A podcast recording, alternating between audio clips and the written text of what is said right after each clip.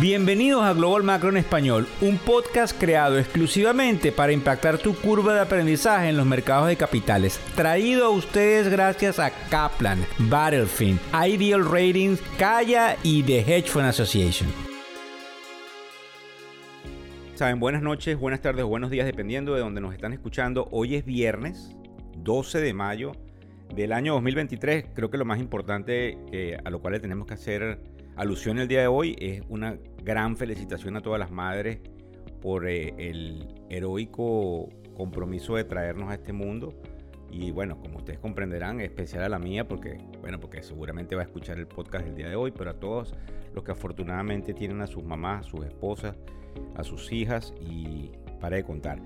Em, en el podcast del día de hoy vamos a tocar efectivamente qué está pasando con Twitter y las mujeres porque es bien interesante esa dinámica que ha puesto Elon Musk sobre la mesa.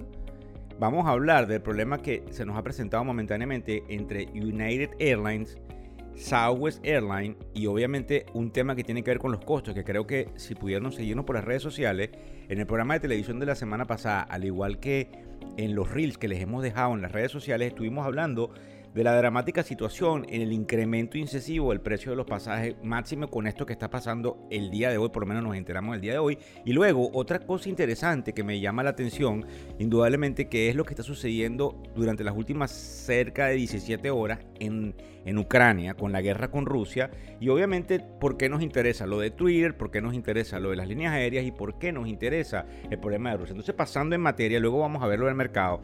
Es interesante que luego de que Elon eh, compra Twitter y como ustedes saben hay una implosión porque él despide al 90% de la plantilla, la compañía sigue funcionando, él toma la decisión, eso es lo que sale en las noticias eh, que tienen ustedes inclusive en el newsletter, yo les invito a que se, a que se eh, inscriban en factoreseconómicos.com, me imagino que a muchos de ustedes les llega. Hay una mujer que viene de NBC Universal que probablemente toma las riendas y es muy probable que ella sea la elegida, pero lo que estuvimos buscando en otro artículo que está dentro del newsletter es el hecho de que indudablemente hay una mujer que está ahorita tomando las riendas. ¿Y cuáles son las implicaciones? Número uno, eh, importante porque es una mujer, porque es importante el hecho de que las riendas corporativas van, digamos, dentro del liderazgo femenino.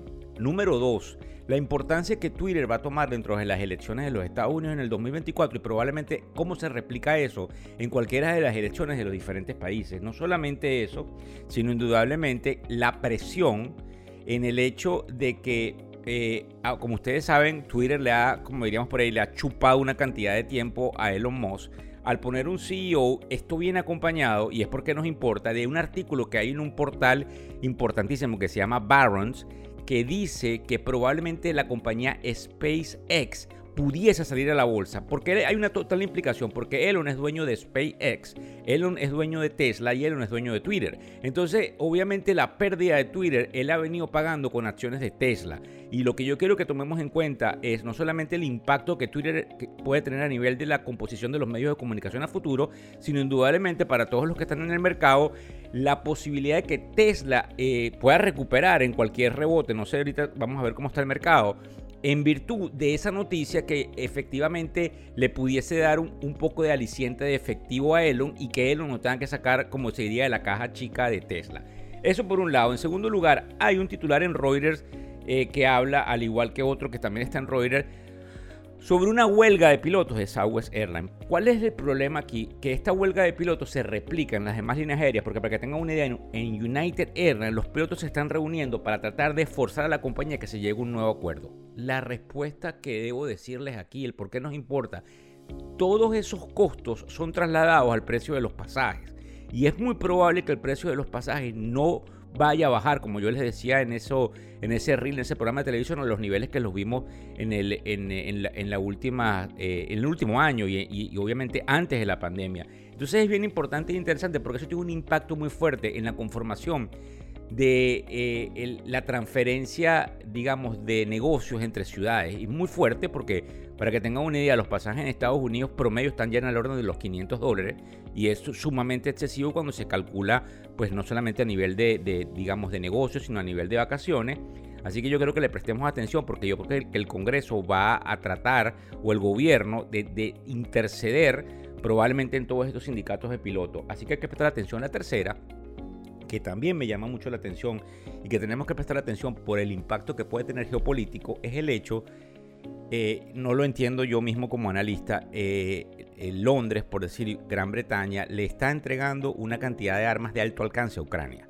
Imagino desde el punto de vista de negociación que es mandándole un mensaje a Moscú, eh, digamos a Putin, de que es hora de sentarse en la mesa de negociación. Lo grave es que hace un par de días, creo que ustedes vieron por las noticias, que Putin hizo la parada o, el despliegue militar en Moscú.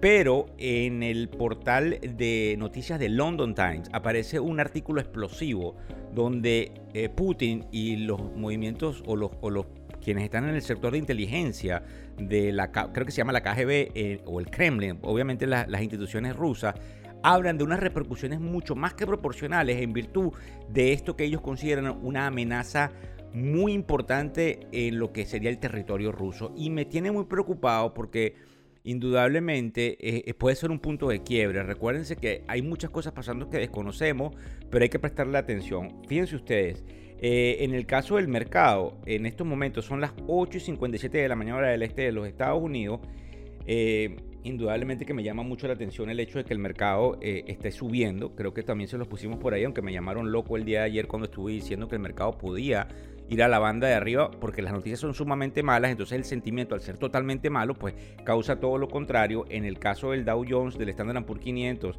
y del Nasdaq, en el caso de los futuros, porque el mercado todavía no ha abierto, muestran un alza que no sabemos si probablemente va a culminar así el día de hoy, pero hay una cantidad de cosas pasando en la parte de los bancos regionales. El bono a 10 años, que es como jocosamente yo lo llamo en general, está en 3.41%, está un poco estable y obviamente también nos llama la atención algún tipo de corrección en el eh, ámbito de los, eh, las criptomonedas, el Bitcoin, que obviamente ustedes saben, jocosamente, probablemente yo me equivoqué hace un par de semanas atrás llamando que podría iba a subir, pues me equivoqué. Tengo que decirlo abiertamente porque estaba probablemente por los 30 mil, el Bitcoin está en 26.414. Vamos a prestar un poco de atención, no olvidemos algunas recomendaciones que muchos hacen con respecto al oro dentro de los portafolios. No olvidemos, obviamente, que es viernes y hay que disfrutar el fin de semana, compartir y obviamente dedicarle la mayor cantidad de tiempo posible a, quienes tienen a sus madres, a sus esposas, a sus hijas y desde la tribuna de factores económicos les extendemos una excelente felicitación a todas las madres en su día. Un beso, estamos en contacto. El podcast Global Macro y de Factores Económicos ofrece una visión global de los mercados de valores y dicho análisis es producto de la compilación traída por diferentes fuentes de investigación de mercados institucionales.